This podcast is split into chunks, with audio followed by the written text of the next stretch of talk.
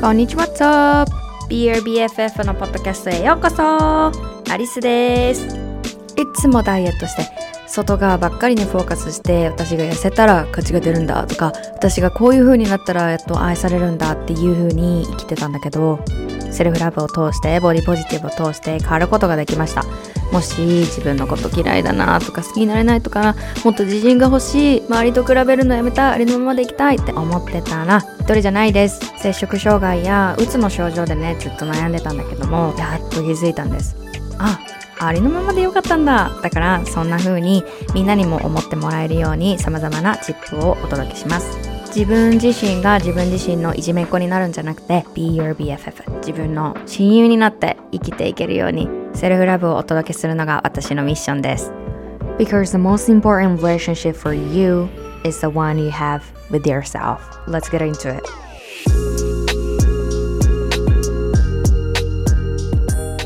こんにちは What's up? 今日も恋愛の Q&A のエピソードを始めたいと思います。みんな最近どう？私、サンディエゴにいるんだけど、実はあるところに向かっています。これはね、来週か来週以降のエピソードでね、あみんなにお話しできたらなっていうふうに思っているので、ちょっとじゃあ温めておこうかな。このね、ポッドキャスト収録する前は私荷物をパッキング、整理してたんですよ。また早くみんなに言えるのを楽しみにしています。じゃあ今日は恋愛のね、エピソードなんやけど、これも前の続きで、前、インスタグラムで、あの、いただいた悩み相談っていうのを、答えていったんだけれども、たくさんいただきました。なので、前半後半に分けましたので、前半まだ聞いていない方、ぜひぜひね、あの、聞いてください。もう、愛の無知をみんなにパシパシと やったんじゃないかなって思います。あの結構厳しいことというか、まあ、ストレートにね正直に話すっていうのが私のすごく大切にしているところなのでもうシュガーコーティングなしで時にはあなたってもういい加減にしなさいと したくなるなので、このエピソードもそんな感じでやっていきたいなっていうふうに思います。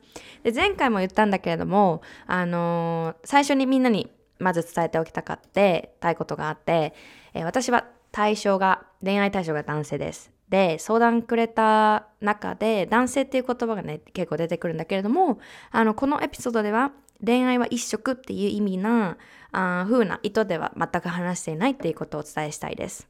いや。で、私は今までこう男性にしか行為したことないし、この私は恋愛のセラピーでもないので、あくまでも私の個人的もしくはまあ友達だったりクライアントの経験からお話ししています。で、セルフアイデンティティとか、まあ、対象がどの性別であろうと、恋愛に関わらずね、セルフラブはもう本当に全員あるべきだと思っているので、このエピソードから何かヒントになれば幸いです。でも本当にセルフラブ無視してた時と、もうある時の今ではもう恋愛が全く違います。もう全く全く全く違います。いや、エピソード聞いてたらわかると思います。で、まあみんなの相談聞いてね、もうこれ、今回もよ、前回も言ったと思うけども、これ私ですか？みたいな。過去の、数年前の私ですか？みたいな感じだったね。だからすごくわかるけど、私も、こう、セルフラブっていうのは本当に過小評価できない。ので、このね、ポッドキャスト聞いてくれてるってことは、セルフラブに興味があったりとか、まあ、アリスの活動を興味あってくれて、聞いてくださってるのかなと思うので、セルフラブ一緒にやっていきましょう。恋愛も生き方、仕事、なんかキャリア、友達関係、家族との関係、そして自分との関係が本当に変わっていきます。本当にこの地球って愛が全てだなっていうふうに思うんですよね。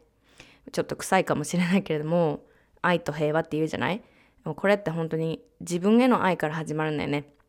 というところをみんなで学んでいきましょう。じゃあ、1個目。体を見せるのが怖い。これもね、あの、投票してもらったんですよねみんなで。で体を見せるのが怖いっていうのもかなりねたくさん投票いただきましたたくさんの方から。これ I fucking feel you もうやばいこれ分かりすぎてやばいしなんか私が普段ねボディポジティブとかボディラブとかそういう発信もねもちろんしているんだけれどもこれって結局マインドやったりするんですよねこれ面白いよみんなあのね私もそう思ってたしよく聞くんだよ。こう周りを見て私がねいやボディポジティブってさありのままでいいとかみんな違ってそれでいいとかわかる？こうマイサイズとかみんなそのあり方でいいんだよっていうマインドは分かった。あすごい素敵だなってボディポジティブってすごい素敵だなっていうふうに思うけど周りがそうじゃない。これ経験したことない。もしくは今悩みというかモヤモヤしてるんじゃないでしょうか。ボディポジティブいいよな。けどなんとらかんたらみたいな じゃない？で特にこういうインティマシー恋人感とかそうじゃなくてもこう体を見せるシーンがある時にわーって I'm not good enough I'm not beautiful I can't show my body. Alright? 私の体見せられないとか脱ぐことが恐怖だったりとかいろいろあの恥っていう感覚感情わかる。恥ずかしい見られたくない。うん。これってまあ一人でさ鏡見るときにさもし仮に「Yes」「I am beautiful」とかなんかいい感じじゃんって思えるようになったとしても第二者が絡んでくるとまた別の話になったりするんだよね。もうめちゃくちゃわかるよ。I've been there too. 私もその経験めっちゃしたもん。でボディポジティブに出会う前はもう自分のなんか肌を見せることはもう論外よね。めっちゃ怖かったしなんかこれってなんか絶対惹かれるみたいな。私のあ痩せなきゃとか。で前回話した蛙化現象わかる？あれってねこのボディのこのコンプレックスってめっちゃあったんですよ。わ私この人いいなって蛙化現象ね。この人いいなって思ってもその人が私のこと好きとか私を気にかけてくれてるって分かった瞬間に無理ってなるものだったね蛙化現象って。でこの無理って何に対して無理やったかっていうと蓋を開けてみれば I was not ready for the intimacy 親密な関係になるっていうのに対して心の準備ができていなかったの。で心の準備はどういう状態かっていうと完璧なルッキングになるとか。ね最低限見せられる体になるとか。贅肉がない自分の体だったら I'm ready これちょっとどう？なぜさちょっとあのまた女の子っていう風な言い方するけどなんかこういう話聞くのって結構女の子だけじゃない？あ の私がこういう話男の子とせえへんからかもしらんけれども 男の子もあるかもしれへんけどでもなんかやっぱり、まあ、宣伝とかはさ女の子が多いやん。私、まあ、高校ぐらいの時にブログ読んでてなんかこうね恋人とセックスする時になんか贅肉が揺れてたら恥ずかしいじゃんみたいな感じの ことを書いてるブロガーの方がいてダイエットの記事やったと思うんだけどね。でそこであそっか恥ずかしいよなっていや私贅肉あるこんなんじゃダメだっていうことで蛙化現象がすごいそこに直結してたんじゃないかなって。あのエピソードを出した後に考えてたんですよなんで私蛙化現象になってたんやろってやっぱり思ったらそのね、恋人になるとか、まあそういう関係になったら、ね、やっぱりそういうセックスとかはあるっていう想定？で、え、無理無理無理無理無理、絶対絶対無理無理無理無理無理みたいな感じでめちゃくちゃそういう否定というか、rejection rejection ってなんだろう？拒絶か。拒絶反応がすごい出てたわけ。すごい、なるほどなって思ったのね。だからなんか体を見せるのが怖いって思っている、思ってたのね。蛙化現象のちょっと確率が上がるんじゃないでしょうかどう？でもこれ言わせてほしいのが絶対解決できるんだよ。で正直今までね私はここが痩せたらとかここが細くなったらとかこういうとこがもっとあのモデルさんみたいにとかメディアでよく見る人たちの姿だったら私は幸せだとか私は自信が出るとか幸せな人生を送れるっていうふうに思っていたのね。でそれってどういうことかっていうと外側の価値外側の要因と自分の価値自分の人生のクオリティを結びつけている状態なのね。だからいやもちろんねそりゃこの今の体じゃ楽しいセックスライフは送れないわっていうふうに思うよね。そう思わせてるのは社会なんだよ。そこに気づくことまず。ね。資本主義なの。だから、やっぱり、こうダイエット産業っていうのはすごくて、これアメリカもすごいんやけども、もう何億円と何兆円と稼いでるのね。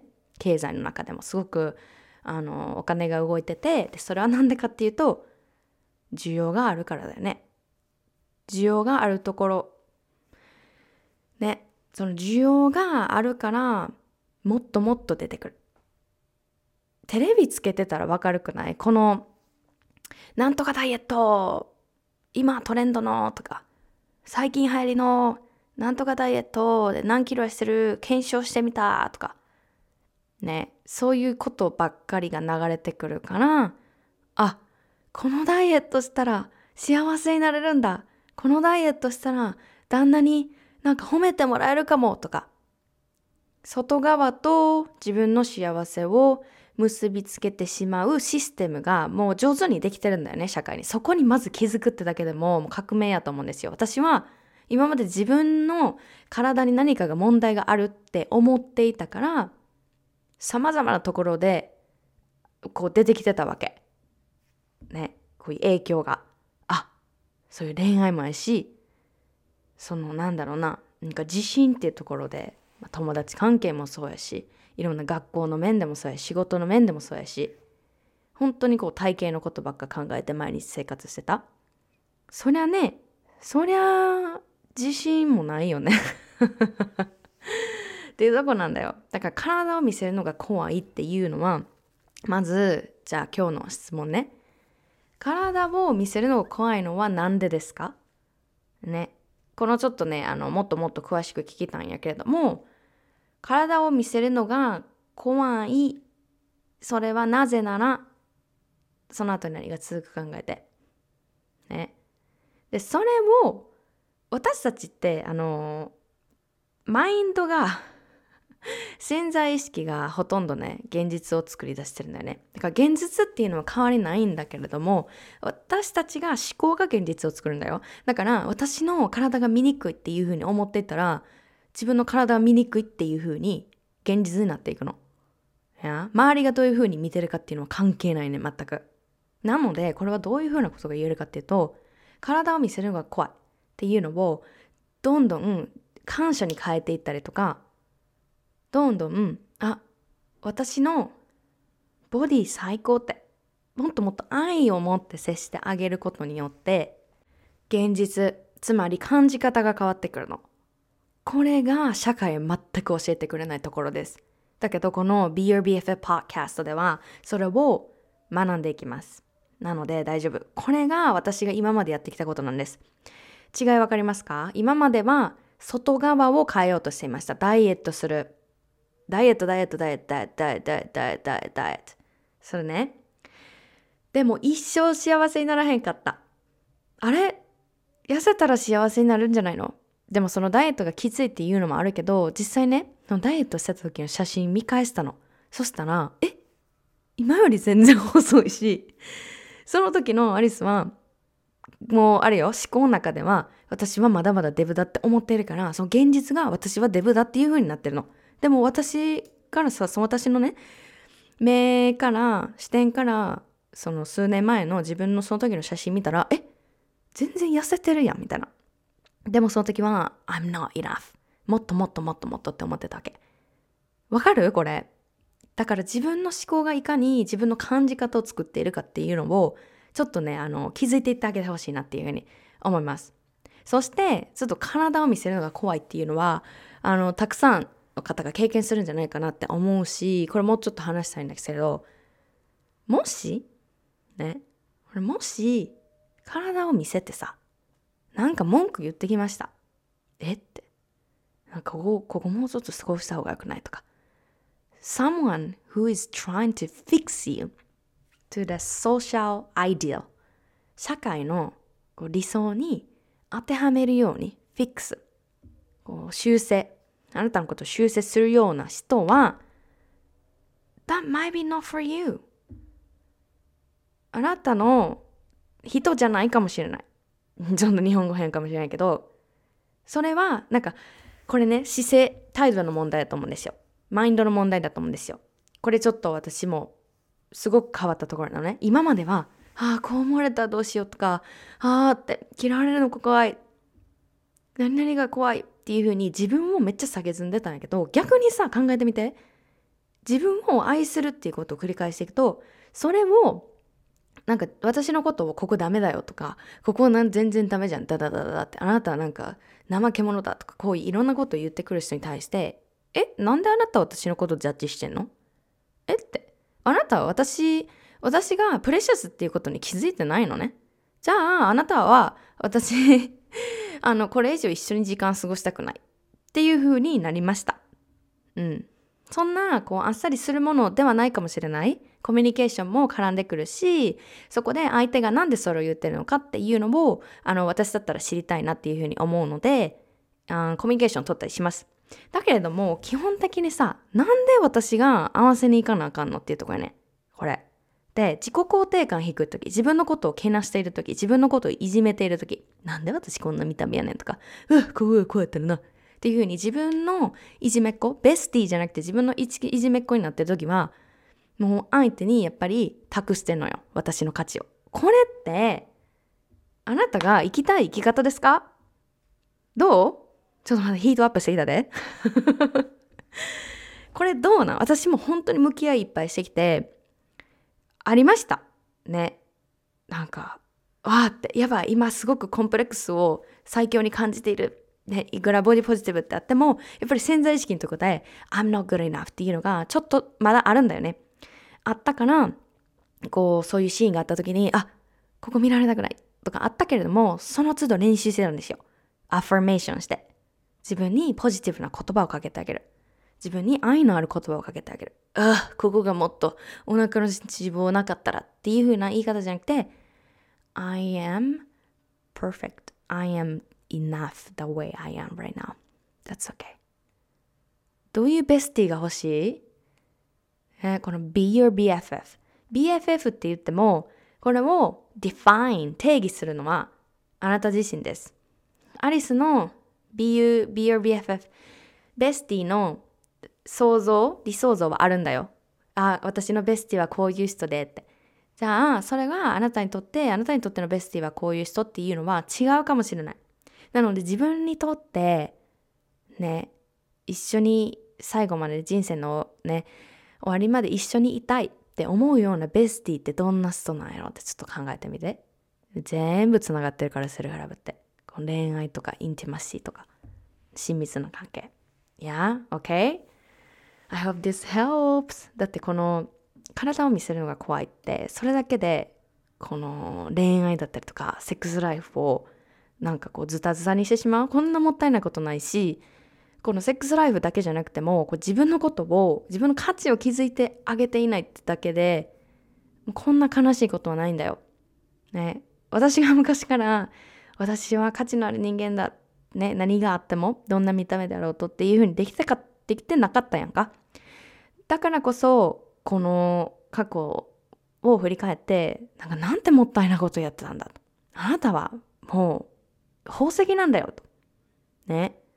いうふうにすごい思います。Alright? で、あの、すごくいっぱい話してるんだけれども、このね、後に続いてくる Q&A もかなり今話したことにすごく通ずるので、えー、っと、続けていきたいと思います。自分の気持ちや考えをうまく伝えられない。かっこ、怒ったりヒステリックになる。感情的になる。OK。これもね、結構多かったです。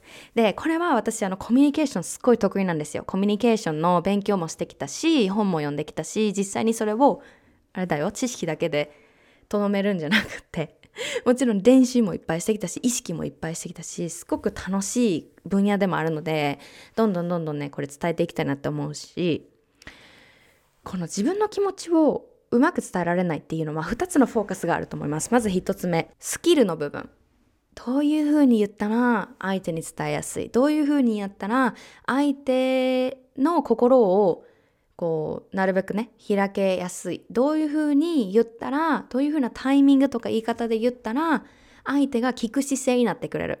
この相手をコントロールするっていう意味じゃなくてこのコミュニケーションを取るっていうのはすごく面白くてお互い人間でしょ？だから批判から例えば批判から入ったら相手すごく自己防衛なんだよ。いや私このバウンダリーっていうところですごく面白くってこの何々してよとか何々って言ったじゃんとかなんでそんなことするのって逆にさ、これ言われたらさ、恋人に、どう思うかな？いや。で、そういう手順もあるんだよね。いや、これは本当にあの、セルフラブの私のプログラムでね、もうめちゃくちゃ教えてることなんですよ。このコミュニケーションのスキルっていうのは、過小評価できないです、これ。で、私が2番目に何を言うか分かっている方いるかな ?1 つ目はスキルの問題でした。スキルの話。二つ目が、わかるかな？マインドセットです。もうこれなんだよね。スキルだけじゃ何もね、ならないんですよ。例えばさ、相手にうまく物事を伝えられるとか、なんか、ん何があるかな？なんかこう、わかりやすい話し方の手順とか、そういう本を読んだだけで変わらないんだよ。なんでかっていうと、その内側の自分の感情とか思考に向き合ってあげることスキルだけじゃ私たちは何もできないなっていうふうに思っててマインドセットなんだよ。マインドセット80%スキルはもう20%のね。でこのマインドセットで何が言えるかっていうと例えば私のこれ私よく思ってたんだよね。こういうコミュニケーションとか自分の気持ちを相手に伝えるところで。あこれ言ったら相手に迷惑かなとか。あーこれ私考えすぎかな。とか。これ言っても相手聞いてくれないだろうな。とか、はあって、まあ、どうせ言ってもな。これなんですよ、ここ。で、この相手に自分の気持ちや考えをうまく伝えられないっていうのは、もうかなりね、これセルフラブでもう向き合ってきました。私めっちゃ口下手やったんですよ、昔。でも、あ、コミュニケーションって正しいマインドセットと正しいスキルをこう練習してあげることで、こんなにもスムーズになるんだと。や？で、ここでマインドセットで、えー、っと、少しね、いくつかお伝えしていこうと思います。まず、これね、すごい重要です。It's okay. 自分のニーズを相手に伝えてもいい。はい、これ肝に銘じてください。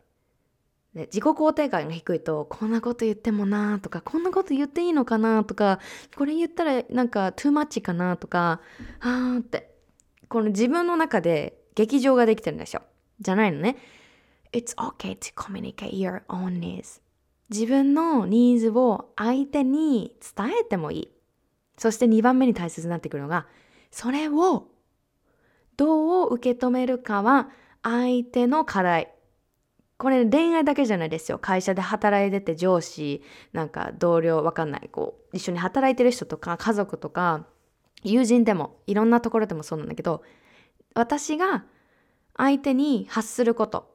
で、でもこれは気をつけてね、その傷つけるっていう意味で何でも言ってもいいっていうわけじゃなくて、もちろん言葉選びでも、こう、懸命になっていってほしいところです。ね、自分に愛があったら、うん、なんか何でも相手を傷つけるような言葉を意図的に言うっていうのはないと思うんだけれども、でも、ある程度はね、相手がどう受け取るかっていうのは私の仕事じゃない。これを肝に銘じる。OK? そして、3番目が、相手が言ってきたことを個人的に受け取らない。What? って感じかな。個人的に受け取らないんですよ。この自分と他者の切り分けができるとすっごいスムーズになるんだよね。だから相手がなんかこうポロって言ってきたことを、え、なんでそんなこと言うのとか、はあって。あこんなこと言われたからやっぱ何々かもみたいなちょっと今いい例が思いつかないんだけどそういうところをしっかり感情的に切り離してあげることがすごく大切です。いや。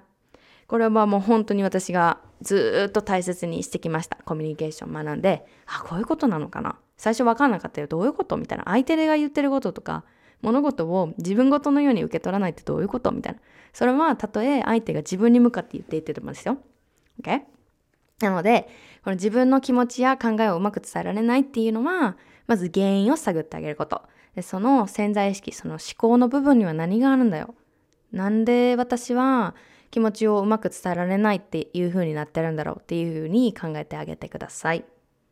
次浮気について浮気じゃなくても他の、えー、他の子に目移りしてないかなと不安になる。これね good point これももう最初に話した自分の価値を分かってくれっていうやつです。自分の価値分かってくれ !OK? 浮気、ね、まあよく言う浮気される方が悪いとかさ、まあ、それ言うのはちょっと置いとこ。なんか私は今それを、なんかこうディベートする気にはならないんけども、そもそも、私、私は浮気についてどう思うかっていうと、それはさ、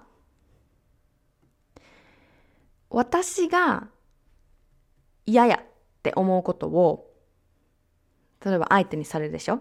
そしたらそこで多くの人がやってしまいがちなのはああ私が悪かったのかなとか私が魅力的じゃなくなったのかなとかそういう自分の価値を疑い始めるんだよ。なんでやねん。Right? そのまあ浮気ってさ人によると思うね。私は許容できるよとか私は絶対許さない、まあ、それはあると思うんだけどそれはもうみんなのあのー、何？感覚。でもその浮気された時にね、浮気されたもしくは、まあ、ここで言ってくれてる浮気じゃなくても他の子に目移りしていないかなっていうふうに不安になるっていうことでしょ？だから、まあ、これも let's say そのチーリング浮気がまだ起こっていないっていうところで前提で話したいんだけど不安になるのってさまだ起こってないことやん。いや？で仮にその相手がなんか浮気してるかもみたいなとか実際にそういうテキストを見たとかそういうのがあったらもうそれは自分に対して自分の価値を分かっていたらあこれは私にとって自分の価値に値しない出来事だっていうふうにもちろん傷つくこともあると思うよ。ね私たちはこうやっぱり相手を信じたりとかそこで、まあ、裏切られたとか失うとかで気づくこともあるんだけども私やったらこの不安っていうのはまだ起こっていないことだから自分とこう向き合ってあげるしっかり。なんで私はこういうふうに不安になってるんだから。Based on their behavior or on my own thought? 自分の思考から来てるものなのかそれともこう相手の行動とか behavior によってそういうふうに思っているのか。まあ、これはそのクリアなラインっていうのはないかもしれへんけれどもでも嫌なことは嫌ってはっきり言えるようになる。これは私は受け付けませんっていうのをなんかこう相手のために許容しなくていいの。自分が嫌だって思うことは嫌っていうふうにはっきり思ってあげてほしい。これすごく大切なんだよ。これすごくあのバウンダリーって言ってて境界線。ここまでは OK。でもこれを超えたら私は許容しないのでっていうふうにコミュニケーションを取るっていうことがすごい大切です。もうコミュニケーション is the key 前のエピソードでも言ったね。コミュニケーションです。で、コミュニケーションは相手というふうに限らず自分とのニーズ、自分の内側の気持ちとのコミュニケーションもすごく含むので、これは普段からいかに自分のイエス、ノーを分かってあげるっていうところです。次、異性に苦手意識があって話せない。これ私もあったんだよ。で、なんでかっていうと、異性にはすごく異常にこう、あ、この人、なんか私のこと気になられたら嫌やなとか、なんかこう、自然体で入れない感じ、あのなんか窮屈、窮屈な感じしてたんだよね。で、これはなんか特にこの人絶対ないわっていう人には、あの、すごく自然体におれるんやけども、なんかあの、あちょっと可能性ありそうなというか自分の中で範囲内の人っていう意味で 異性っていうかまあ対象のね性別に苦手意識があったかなっていう感じ思ってるのね。でここで異性に苦手意識があって話せないっていう風に書いてくれてるんだけどこれはもう異性全人類の あなたにとっての異性なのかそれともなんか私が言ったみたいにこういう範囲こういうエリアでの異性なのかどっちなんでしょう。これをちょっと考えてほしいなって。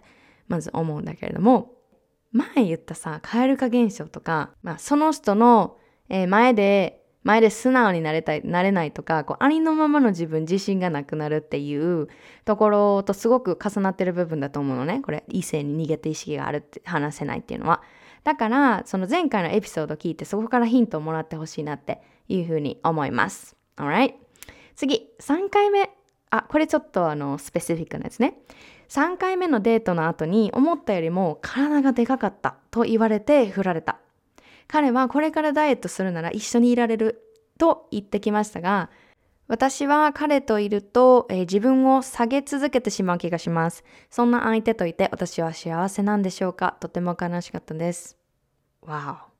これめっちゃルードだよね。これね、あるんじゃないかなって。私もよくあのコメントとか DM でいただくんだけど、こう彼とか、まあ、旦那に、こう体型をバカにされる。いわゆるボディシェーミングね。うん、知ってるかな？ボディシェーミングっていうのは、容姿、体型だけじゃなくて容姿ね。こう、容姿っていうのは、もうつま先からてっぺんまで、頭のてっぺんまで含むんだけれども、それをこう笑いに変えたりとか、それじゃダメだよとか、そういうジャッジ、すごくしてくる。私はダメなんだとか、バカにするような発言を含むんだけれども、ここでさ、もう、嫌よね、こんなこと言われたら。とっても悲しかったって言ってでしょ？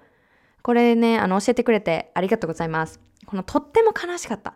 セルフラブでは自分の感情とすっごく向き合います。すっごく向き合います。自分のことを知る、己を知るっていうことが、もうセルフラブのすごくミソなところなのね。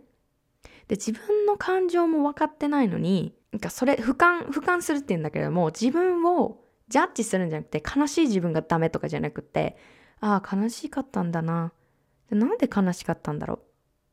これが私が普段教えている向き合いなんだよね。感情っていうのは全然悪いものでもなく、前回のエピソードでも話したけど、ネガティブな感情も、ね、ポジティブな感情も全部いいもんなんだよ。全部味方なのね。フレンドなのね。だから悲しかったっていう風に感情が何か教えてくれてるんだよ。いやで、そんな相手といて、私は幸せなんでしょうか？っで、これはもう答え出てると思いません？とっても悲しかった。これを、なんで悲しかったんだろうっていうふうに問いかけてあげてほしい。で、私はさ、この 体が思ったよりもでかかったって言って振られて、これはもう相手のね、もうはっきり言ってくれてどうもって感じなんですけど、逆に。だって、そのバウンダリーね、このノーって相手が言ってる。で、Thank you って、I'll take the no! もうその no を誇りに思って、あの、やったこんな人とおらんくてよかったっていう風になるかな私やったら。いや、気づ、気づくと思う悲しい、え？ってなると思うけれども、もう最初に言った体を見せるのが怖いっていうところで話した自分の価値を分かってほしい。いや、体型とか、この容姿と恋愛って、まあ、難しいというか、まあ、複雑になってくる場合もあるんだよね。相手の好みとか、私も好みあるし、っていうところで、バランス、ヘルシーなバランスを探していくとか、相手とコミュニケーションを取るっていうところなんだけどもう、もうこれは相手がさ、もうなんか、もう、思ったよりでかかったって言って振られ、振られた。振ってるわけ。シャモンソンも No thank you。そこでもう絶対やってほしくないのが、ああ、私ってって自分の価値を疑ってしまうこと。これはもうセルフラブ101。セルフラブの基礎。もうベース。私はどんな姿でも、これはそ社会が何か言ってるかじゃなくて、相手が何か言ってるからじゃなくて、もう自分の中で揺るぎない、I am enough. I am so worthy. Right? その価値っていうのは誰にも取れません。OK? ここはもう練習なんですよ。これはマインドさっき言った思考が現実になるっていうところなので、これはもうね、私は何、誰かが何を言おうと、私は自分が価値があるっていうのを、私はベスティとして分かっているよって一番分かってるんだよ。だから、誰かから認められて私が偉いじゃなくて、私はもうすでに生きてるだけで偉いんだよ。そんな風なね、ベスティになってあげてほしいなって思います。Alright? 次、the last one. 彼氏や友達で疲れてしまう。これ、私もね、私もね、私もねってさっきから言ってるけどさ、全部わかるんよ。これ私がわかるやつだけピックアップしたんじゃないよ。全部これあのみんなが言ってくれたやつを私読んでるんやけども、あの、彼氏とか友達で疲れるのめっちゃあってんやんか。で、その時は自分のこと全く知らへんし、なんかこう、恋人がいるのがいいとか、友達いっぱいいるのがいいとか、そういうなんか誘われてるから遊びに行く、誘われてるからデートするっていう、何でもかんでも全てにイエスを出しててんな。で、これ、めっちゃセルフラブなんねんけど、バウンダリーなんですよ、全ては。バウンダリー。自分の領域を知る、リミットを知るっていうところ。や？で、疲れてしまう原因っていうのは、もしかしたらまあエンパス体質とかあるかもしれへん。HPS。よく聞くかな？他からわからんかったらぜひ調べてほしいなって思うんだけども、こう誰かの感情とか、こういうエネルギーにすごく敏感っていう体質があるんだよね。で、私も、あエンパスなの。エンパス体質なところがあって、すごく相手の感情とかエネルギーで感じたりするんだよね。誰かが隣でイライラしてたら、ああって、私事のようにそのエネルギーを感じるっていうのがあるのね。で、これに気づいた時に、バウンダリーっていうのがすごく役に立ちました。バンダリーっていうのは境界線です。自分にとってこれは私の領域。これは私の領域じゃないから私が、えー、気にしなくていいところ。私がエネルギーを感じなくてもあの手放してもいいところ。っていう感じなのね。このバンダリーっていうのはまたあの他のエピソードでやります。ちょっとあの深くなるので。もうね、このバンダリー教えてる人ってあんまりね、私聞かへん正直。で、このバンダリーをん、バンダリーって何？っていう方そもそもめっちゃ多いと思うのね。この前インスタでアンケート取ったんだけども、え、バンダリーって何みたいな。だし、うまくこのバンダリーを活用することさえできたら、めっちゃもうライフチェンジ、人生変わるよ。過ごし方も変わるし、関わる人も変わるし、恋人関係も変わるし、人間関係も変わる。家族関係も変わる。これめっちゃ私プログラム Take Back Your Power で教えてるのね。このバンダリーっていうのは私は初めの方では教えてないの。なんでかっていうと、まずは自分のこのセルフラブの基礎っていうところを教えて、で、バンダリーは自分、私の中でもね、セルフラブジャーニーでも、ちょっと時間が経ってから気づいたというか、あ、バンダリーっていう概念があるんだ。あ、これすごいセルフラブだよね。すごいこれ取り入れていきたいと思ったけど、めっちゃ時間がかかったんよ。なんでかっていうと、まずバンダリーっていう概念っていうのが、日本の文化にそもそもない。この心のバンダリーとか。で、私たち、こう、フィジカル的なバンダリーはあるんだよね。誰かのお家にお邪魔するときに、もうお邪魔っていうね、お邪魔しますとか、失礼しますとか、そういう空間的な、うん、こういう物理的な境界線っていうのはすごくいっぱいあるんだよね、文化的に。誰かとハグすることもあんまないでしょ、この文化的に見たらね。なんだけども、例えばアメリカやったら、フィジカル的なタッチっていうのはすごい多いんだね。だけど、すごく言葉に、あの、重きを置く。イエスならイエス、ノーならノーっていうところがはっきりしてる。日本はね、すごくニュアンスなとこが多いっていう文化があるんやけど、アメリカはすごくその boundary、心理的、感情的な boundary がすごくはっきりしてるなって比較的ね、思うんだよね。で、この彼氏や友達で疲れてしまうっていう場合は、バウンダリーを学ぶことがすっごい大切になってくる。で、このプログラムのね、シスターズ受けてくれてるクライアントのみんながバウンダリー学び始めてあのね家族関係とか親子関係姉妹兄弟仕事の人友達恋人もうめっちゃ変わっていくのよ。もう気持ちいいぐらい変わっていくのよこれ。いやセルフラブあのね取り入れて練習して深め出すと特にねバウンダリーのところに行き着くとあのー、別れるっていう人結構多いんだよね。シスターズでなんか突然「リスさん」って「今日別れました」みたいな「うー」みたいな予測してなかったみたいなそういう報告とか報告のがもらったりなんかこう今付き合っている人と別れてくださいってそういう意図では言ってないんやけれどもセルラブをね、こうやって進めていくと、今回ね、この美咲のシリーズから始まり、先週、今週と恋愛の話してきたけれども、やっぱり自分をいかにどれぐらい愛してるかで、恋愛のその引き寄せる相手だったりとかその恋愛の質って値するんだよね。だから全ては内側から始まるんだよ。いくらかっこいい彼がいるからとか、なんかよく言うやんか、私の彼はこんなんでとか、まあ、自慢するのはいいんだけれども、誇りに思うことはいいんだけれども、そこで自分が恋人がいるから OK みたいな感じになってないかなっていうのもチェックしてあげてほしい。いや自分に偏見がないか。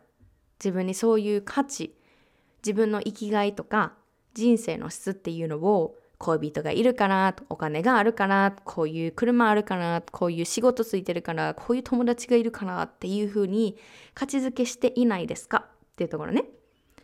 そして自分がもういかにそのままで価値があるんだよっていうところをリマインドさせてあげるっていうこの練習だよね。もう潜在意識はもうずぶといよ。いくら表面上で私は I am enough とか鏡見てあなたは beautiful だっていうふうに言ってたとしても練習しないでその一だけ一だけで終わってしまうとまた戻されるから。これ戻されるエネルギーが働くんですよ。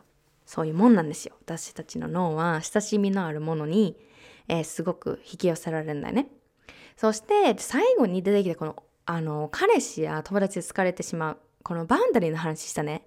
でバンダリーってあんまり話してる人いないんじゃないかなって思うことでまた違うエピソードでやりたいんだけれどもなんとなんとえー、今月2月の17日からマスタークラス5日間の無料のマスタークラスですよ。セルフラブを学べるワークショップを開催します。これは日本時間で2月の17から5日間、21日、17、18、19、20、21の月曜日まで、毎日夜の8時から開催です。これは、もう本当にね、あの、私がプログラムで教えているプログラムの名前が Take Back Your Power なんだけど、このプログラムの中で、本当に教えてる有料級の本当に価値のある内容を一緒にね、ワークブックを使って、ライブ配信で、みんなでコメントしたりとかね、あの、参加型でやっていくんだけれども、じゃあこういう悩みないかっていうのを確認してみてください。えー、セルフラブとか自分を大切にするって聞くけど、そもそもどんなものかよくわかっていない。体型や容姿にコンプレックスがあり、息苦しさを感じてる。で、周りの目が気になったり、自分の意見を言うのが苦手。自分らしくいられない。自分を責める犠牲者マインドセットが染みついてる。やりたいことはあるのになかなか行動に移すことができない。やりたいこともわからず、ただ周りに合わせて生きてる感じがする。自信がない、自分のことが好きになれない。え自分軸ではなく他人軸で生きてるなって思う。これエピソードでやったね。で、誰かと比べたり、今の自分じゃ何かが足りないと思う。これどうでしょうか？ちょっと今日のエピソードでさ、恋愛の話聞いて、あ、これ私やと思ったらも絶対もうこれ参加してください。無料です。Okay? で、このマスタークラスで学べることは、もうやっぱりもうセルフラブ。もうセルフラブです。で、 boundary もやっていくんですよ。OK? で、1日目が self-love のベーシック。2日目が self-compassion。 self 自分に対しての思いやりだったりとかを脳科学を使って説明していきます。で、Day3 が body love と body positive です。これね、恋愛の最初の質問で体を見せるのが怖い。やりましたね。ここもすごく掘り下げていきますし、Day4 でboundary やります。 boundary。これめっちゃ楽しみにしてくれてる方多いんじゃないでしょうか。 boundary。で、Day5、潜在意識です。今日もちょろちょろ出てきた潜在意識の話。これもやっていきたいと思います。そしてボーナスで、えー、 Take Back Your Power の self-love coaching のプログラムを受けてくれた卒業生のライブでインタビューをしてみんなにね、あの、どんな感じで変わったのか、 self-love があるとこんな人生になるよとか、 self-love をどういうふうに落とし込んでいったとか、みんなのあの Q&A の時間とか取りながらインタビューしていきたいなっていうふうに思っています。もうこれはあの私過去にねセルフラブのワークショップやったことあるんだけど3日間だったのねでも今回5日間のあの初の試みででももう本当に教えたいことがいっぱいあってでコミュニティいつも集まってくれてる方はもう本当にあったかいんだよねこんなコミュニティがもう日本中に広まればっていうふうに思うぐらいすごく温かいコミュニティになると思います100%もう本当に約束しますじゃあ参加の方法なんだけれどもえー、実は2種類あって、えー、1つ目が無料バージョン。これは5日間ライブ視聴プラスコメントで参加型です。で、Facebook で行われます。で、2つ目が、こう、BIP、VIP、VIP の席を確保する55ドル。だから大体日本円で6000円ぐらいかな。で、これは、えっと、5日間、Zoom の、Zoom でマスタークラスが受けられます。で、これはどういうことができるかっていうと、Zoom 開催中で、とアリスに直接質問、これバウンダリーこういうとこってどうしたらいいですか？とか、こういうふうなことがあってわかんないとか、もしくは意見シェア。こういう学びをあるって言っても、この意見シェアすることってめっちゃ自分へのリスペクト自分へのラブへのアクションだよね。自分の愛のアクションなんですよね。とか、ワークブック、ワークブック使うね、ワークショップで使うワークブックのフィードバック。これってこういう風に書いたんだけど、なんかどんな感じ？どう思う？みたいな、これってセルフラブになってるかな？っていうのをもう聞いてもらえます。でもこの最前列の席で参加のね、ホットシートをもう見逃さないでほしいなっていう風に思うないね。でこれは人数制限ありのため終了しない締め切りということでやっています。でこれあのちょっと話したくってこの55ドルすごい私あの安いと思いますだけどお金ってね私こういう時に使うんですよ自分との約束をしたい時で正直今情報ってめっちゃ溢れてるでしょいろんなとこ。だからバウンダリーも調べたら出てくると思います。うん。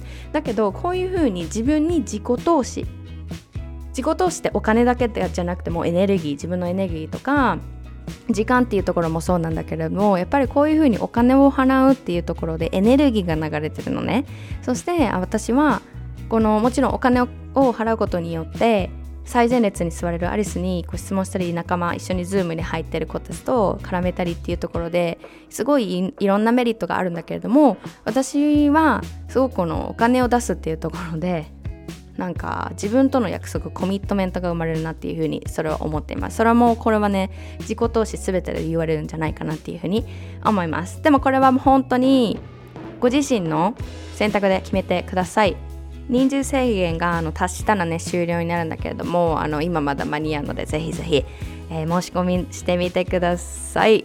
OK じゃあマスタークラスで会えること楽しみにしてます。詳細はあのー、概要欄に載せていますのでそこからぜひぜひ今すぐ忘れる前に今すぐね参加してください。もう本当に重要なこと学べますのでこれから人生を変えていきたいセルフラブで生きていきたいっていう方はもうぜひ必須です。Alright じゃあ talk to you later. Remember you are always enough. バイバイ